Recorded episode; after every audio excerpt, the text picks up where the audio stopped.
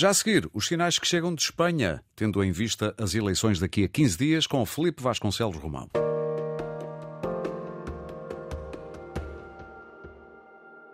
Felipe, muito bom dia. Olá, bom dia, Aurélio. Eu falava aqui de sinais. Há sinais, nomeadamente das sondagens, que podem eh, fazer-nos vislumbrar alguma surpresa daqui a 15 dias?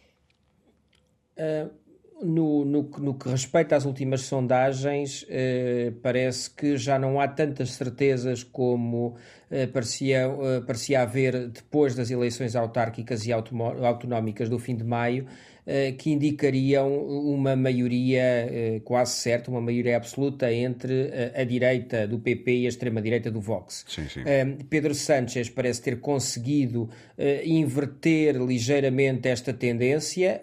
Hoje, mesmo as sondagens publicadas pelos jornais de direita, pelos jornais conservadores espanhóis, já começam a lançar alguns alertas nas sedes do PP, sobretudo na sede do PP, em relação a esta possibilidade que era dada como quase inevitável há pouco mais de um mês. Portanto, Felipe, parece estar a surtir, pelo menos para já, algum efeito a estratégia de Sanchez de antecipar as eleições para agora. Uh, bom, de qualquer modo, há especificidades nesta direita espanhola que a tornam diferente de outras direitas, até da nossa extrema-direita, uh, porque há quem diga que há aqui também uma espécie de criação, não é?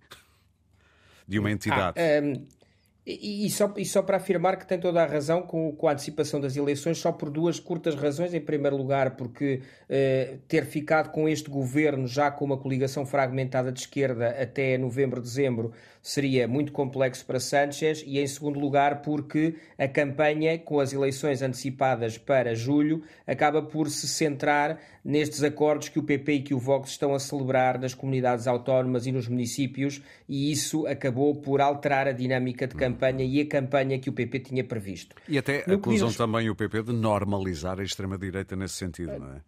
De a tornar normal. Isso, e para isso temos que ir às origens do regime espanhol muito, muito telegraficamente. Ou seja, eh, aquilo que é o PP hoje é um partido que tem origem na Aliança Popular, que era um partido eh, com base no, no, no, franquismo, mas não no franquismo mais liberal, ou não no, na transição, no franquismo para a transição. Depois democratizou-se, adaptou-se à realidade, foi crescendo ehm, e sempre abarcou, até há muito poucos anos, a, a quase totalidade da extrema-direita. O que é que eu quero dizer com isto? Que a quase totalidade dos votantes votantes, dos eleitores de extrema-direita, votavam com uma certa normalidade no PP em função dos hábitos eleitorais e da própria origem e da forma dos quadros que estiveram na origem do partido. Sim. Ora, há poucos anos o Vox surge como uma cisão do Partido Popular, no momento inicial uma cisão muito pequena, mas contrária uh, àquela ideia de Mariano Rajoy de, de, um maior, de uma direita mais centrista uh, e sobretudo por, uh, por partidários de, de, José Maria Aznar que tinha uma visão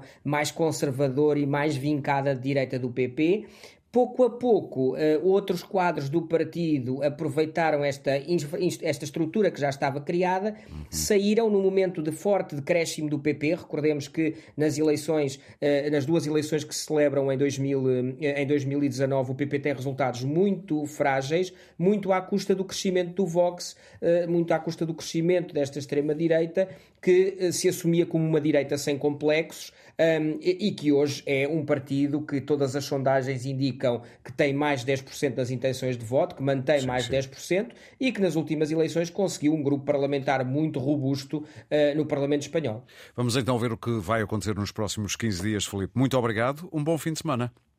Obrigado, Arali. Bom fim de semana.